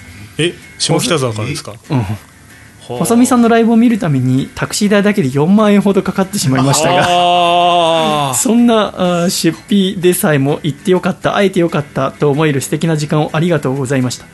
大分からだとなかなかライブに行けませんがまた細見さんやトランザムさんデブ仲間の笠倉さんにお会いできる日を思ってアコラジを聞きながら日々頑張りますといただきました。ありがとうございますこんな風に思っていただけると本当嬉しいですねありがたいことですねありがたいことです。また我々もいつかお会いできる日を楽しみにしております。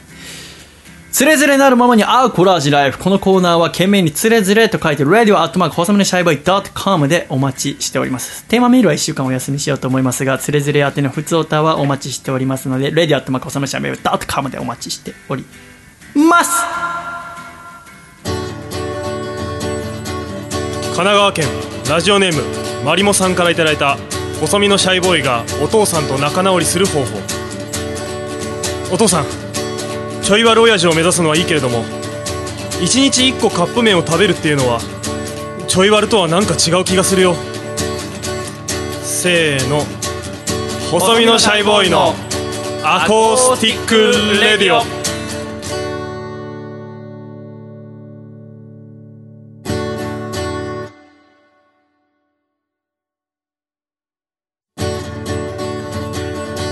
大阪府。ラジオネーム金のジンさんからいただいた細身のシャイボーイがお父さんと仲直りする方法。お父さん唯一レゴに表現できないもの。それは心だよ。せーの細身のシャイボーイの acoustic radio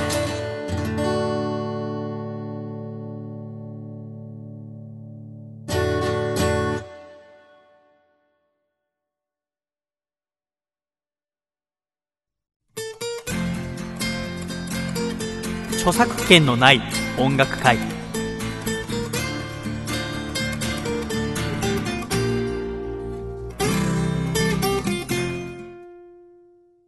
著作権のない音楽会ということで、笠倉。はい。久しぶりでございますね。久しぶりですね。このコーナーどんなコーナーですか？このコーナーは著作権がない、えーコーナー、はい。なんでかコーナーじゃない。著作権がない楽曲をポッドキャストということでね、権利がある楽曲は流せないので、ん。えーその歌を歌っていこうというコーナーです、うん。まはい、あ久しぶりだとそんぐらい慌てるよね。はい、慌てました。非常に慌てました。ごめんね、全部任して。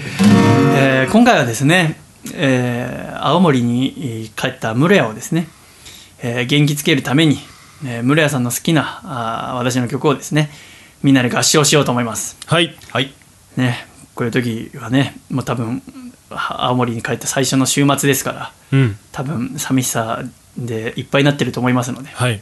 励ましてあげましょう。はい。東京から、行きますよ。よー。はい。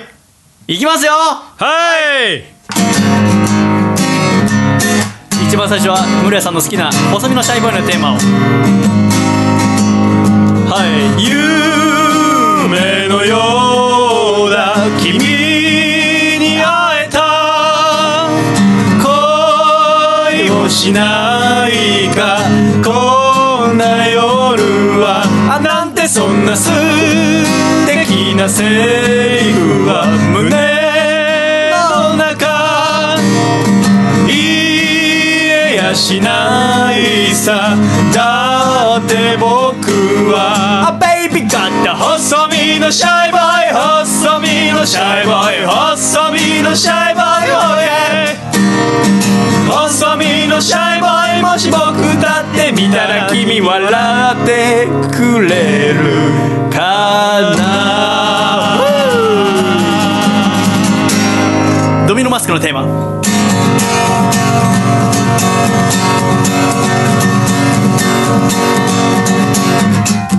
せーの戦いの意味は今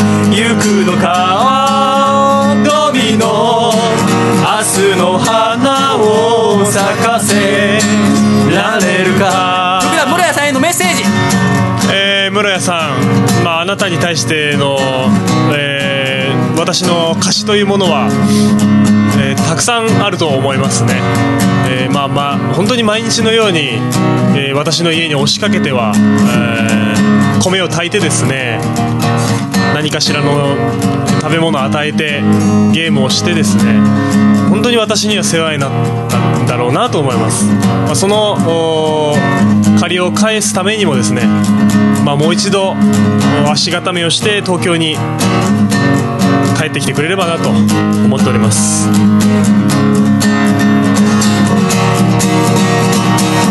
青森で頑張って。せーの負けられない。重い拳に込め負けたくない。打ち込むのさ。熱き瞳の奥に燃える炎を仮面に隠して。戦いの意味は未だわからぬ。正義ある限りは悪は消えない。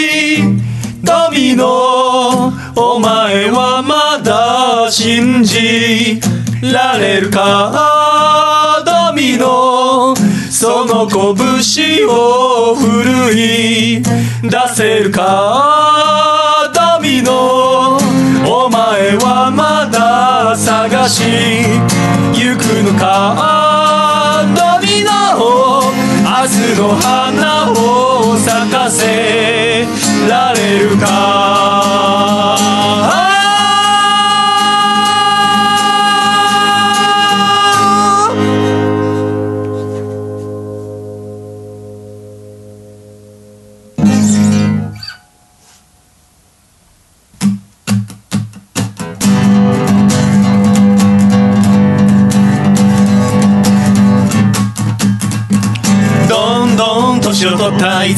にか雑誌の表紙を飾るアイドル気づきゃみんな投資したうベイビー子供の頃大切にしていた真っ赤なスーパーボール。今はどこいた？寂しいな寂しいね。寂しいか寂しいぜ。寂しいわ寂しいね。寂しいか寂しいぜ。父さんが笑った顔最後いつ見た？すっかり増えた白髪の何パーセントが僕のせいなんだ。新聞屋さんにもらったチケットで一緒に東京ドームで野球を見ることはもうできないのかな？寂しいな寂しいね。寂しいか寂しいぜ。寂しいわ寂しいね。寂しいか寂しいねぜ朝倉室谷さんにメッセージ。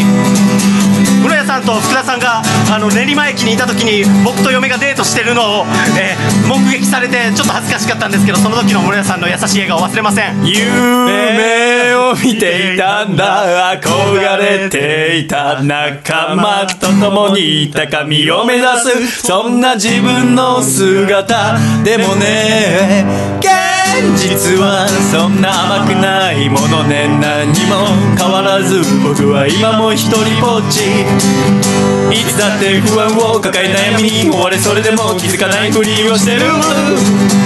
Oh 叩きの聞いてよ友よ言わせてくれよ。僕はいつも一人思っている。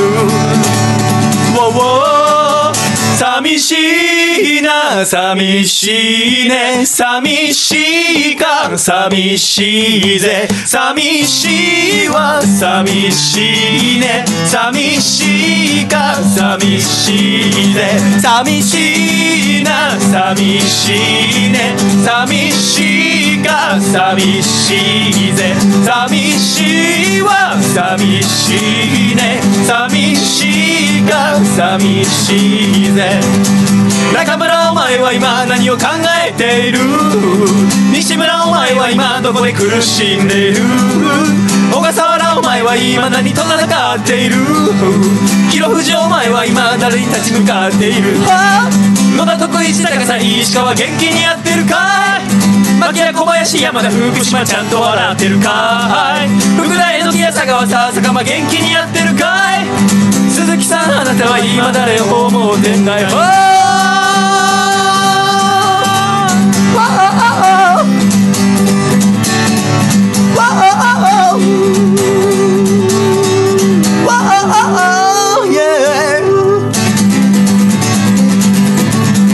寂しさでしたありがとう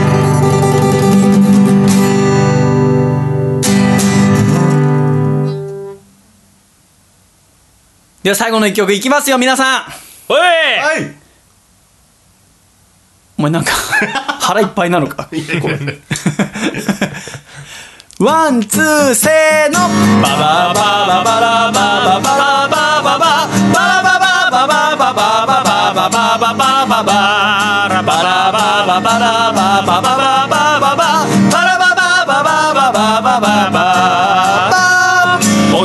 ちゃんはな戦っている学校や会社その他いろんなとこで会話すらしなくなったお前には知ったこっちゃないと思うがうーむ年を取って大人になって徐々になぜか距離ができてなんか寂しいなでもたった一つ覚えていてどんな時も忘れないで僕困ったらいつでも頼ってくれ。う分かっておくれよ妹よ。この世でたった一人の兄弟なのさ。分かってくれるな妹よ。お兄ちゃんは常に味方でいる。福田。お兄ちゃんはな心配をしている。最近塞ぎがちなお前のことを昔はすすぐにゃすぐ笑ったが今じゃそういうわけにゃいかん。風倉行ってみっか女心なんてわからないよ。身内はなおいそうだよ。ケがってくるかモンブランが今も好きかどうか知らないけど。みんな。笑っておくれよ妹よ。お前がうつむくと家の中が暗くなるから。笑ってくれるな妹よ。アンニュイなんてまだ似合わないぞ。うえ村屋さん青森でどう過ごしてますか？青森な。あ まあ我々が青森行くかって言われたら分かりませんけど気長に待っていてください。いつかお前どこか嫁ぐ時は早めに知らせておくれよ。準備がいるから相手にケチつけることはないが僕より年下がいいな。兄貴面したいからまだそんな日来るなんて思えないけどうー分かっておくれよ。妹よ。かっこいい兄貴にはなれなかったけれど分かってくれるな妹よ。幸せを願っている。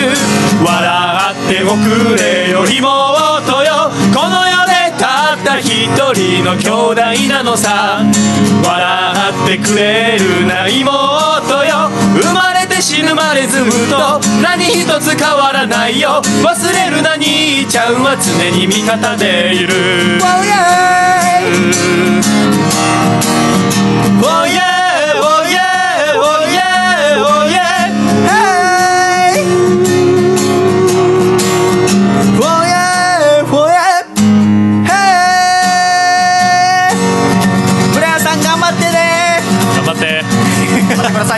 さい冷たいな最後。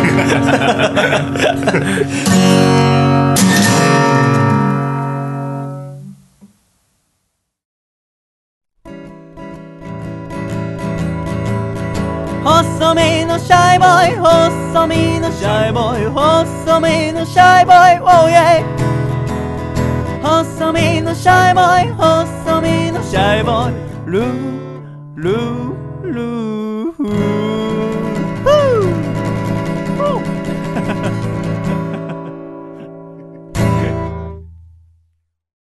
第163回細身のシャイボーイのアコースティックラジオこの番組は徳島県ソマ、静岡県エルモミーゴ、東京都エクストリンパーリー、岐阜県緑、大分県カコちゃん、神奈川県エリザベスパート2、東京都パラレル、青森県 TNTR、大分県滝田、神奈川県子猫の真っ暗。以上10名の提供で今週はシャイ、笠倉、そしてトランザムヒロシさんとお送りしてまいりました。今週も最後までお聞きくださり、誠にありがとうございました。では、どうぞ。エンディング。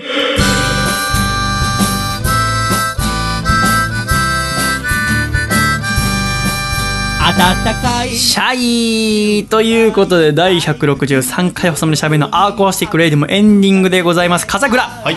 そしてトランザムさん最後までありがとうございました。ダンジャワードありがとうございましたいかがでしたか？久しぶりのアコラジは。すごく懐かしいですね。懐かしさと新しさが同居している空間です。だそうですね。スタジオも新しいですからね。最高ですね。ここはね、はい。最高の環境で今だから我々は。本当に何でしょう軽井沢に来たみたいなそういう気持ちでいますよ私は。ええ。別荘みたいな。至る所にあと春日様の写真が飾ってありますからね。そうですね。ここが来たらまず玄関にある春日さんの写真に一礼して。一例でリビング来てリビングの春日さんの写真に一礼して。はい。でラジオ始める前に春日さんありがとうって言ってラジオ撮り始めるそれさえすればここにいていい。それさえしてくれれば何泊でもしていい、ありがたいい、です。つでも遊び来てくださいね、えー、シャイとしましてはそうですね8月12日に京都のワンマンライブがあってその6日後ですね8月18日土曜日のアコラジ夏祭りがあると、それで楽しく過ごしたいですね、はい。えー当日はまたあお客さんと一緒に今度は合唱するのもやろうと思いますのでね。それ楽しんでね、はい。それをまたどの曲をやるか分かりませんが。より楽しくありますんでさっき笠倉から歌うの楽しいっていう楽器みたいな感想が。楽しかったですそう別にねそう。やっぱりこう人前とかだとなんかこううまく歌わなきゃとかいろいろあるんだけど、まあ、もちろん私みたいにこうショートしてやる人はもちろんそういうのも大切だけど一番は心を込めて歌ったりより自分が楽しむということが大切なこと歌っていうのは楽しいことで誰かのことを思ったり誰かのことを大切だなと思いながら歌うとより楽しくなりますので、もう笠倉が室屋さんに対してどんだけの思いがあるかどうかは敵対関係にありましたそう対関係そう確かにバチバチやってたもんね、室屋が一方的に。でもなんやかんやで20回ぐらい会ってると思うんだよ。ね。そうですね。ねえ。なんやかんやそうと思いますから、うんねえまたいつか楽しみにしますけど、今日はねあのコーラくんがねありがとうございましたね。ありがとうございました。連射して連射。連射して。連射。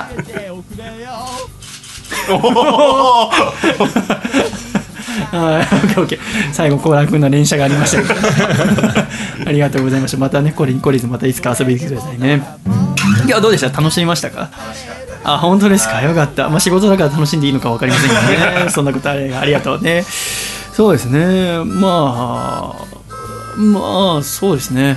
来週もトランザムさんはお付き合いいただくことになるんですよね。収録の都 どういうことですか？164回目です。なるほど。あと次回はあ野月ひろと君をお迎えしてですね、野月君とうとういよいよお大事な事務所ライブというものをん。ということでその前日に収録ということでちょっとあのメールの関係はあってですねまたその回はちょっとメール募集できないんですけども、えーいいラジオ作ろうと思いますねちょっと笠倉ちゃんはそこにはいないんでね。そうですね。だからその野月くんのラジオには細身のシャイボーイパーソナリティで、えートランザムさんが作家という形で作ると思いますけどもえ？進行をですねあいろいした。やってもらえればと。はい。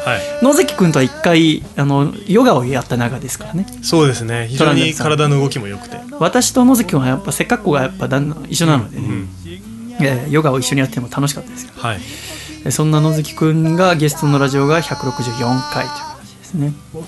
今度はぜひですねオールナイトヨガも。オールナイトヨガ？徹夜ってことです まあそうだね。ずー。っとヨガをやる満月の日とかにやりたいですね。そうですねそうですね。裏穴が高まるんでああそうなん。だえ。えはい。ちょっとアコラジ夏祭りでもぜひあのやりやすいヨガのポーズなど教えていただければ。ぜひやりましょう。えー多分東京カルチャーカルチャー史上初めてヨガのイベントになると思います。いいですね。いいですね、はい。本当に100人単位で呼んでやりたいですね。ヨガだけもね今度ね、うんですね。いいですね。はい。と思いますがそれもぜひ今後ともよろしくお願いします。お願いします。今週は最後まで本当にありがとうございました。とんでもございませんそして風倉もありがとうございました。そして幸楽もありがとうございました。ね。そして、えー村谷さんこれからも頑張ってください。ということでまた必ず笑顔でお会いしましょう。ではいくぞ。123幸楽君せーのでシャイって大きな声で言ってせーの。シャイ。また来週。室谷頑張ってね回だったね。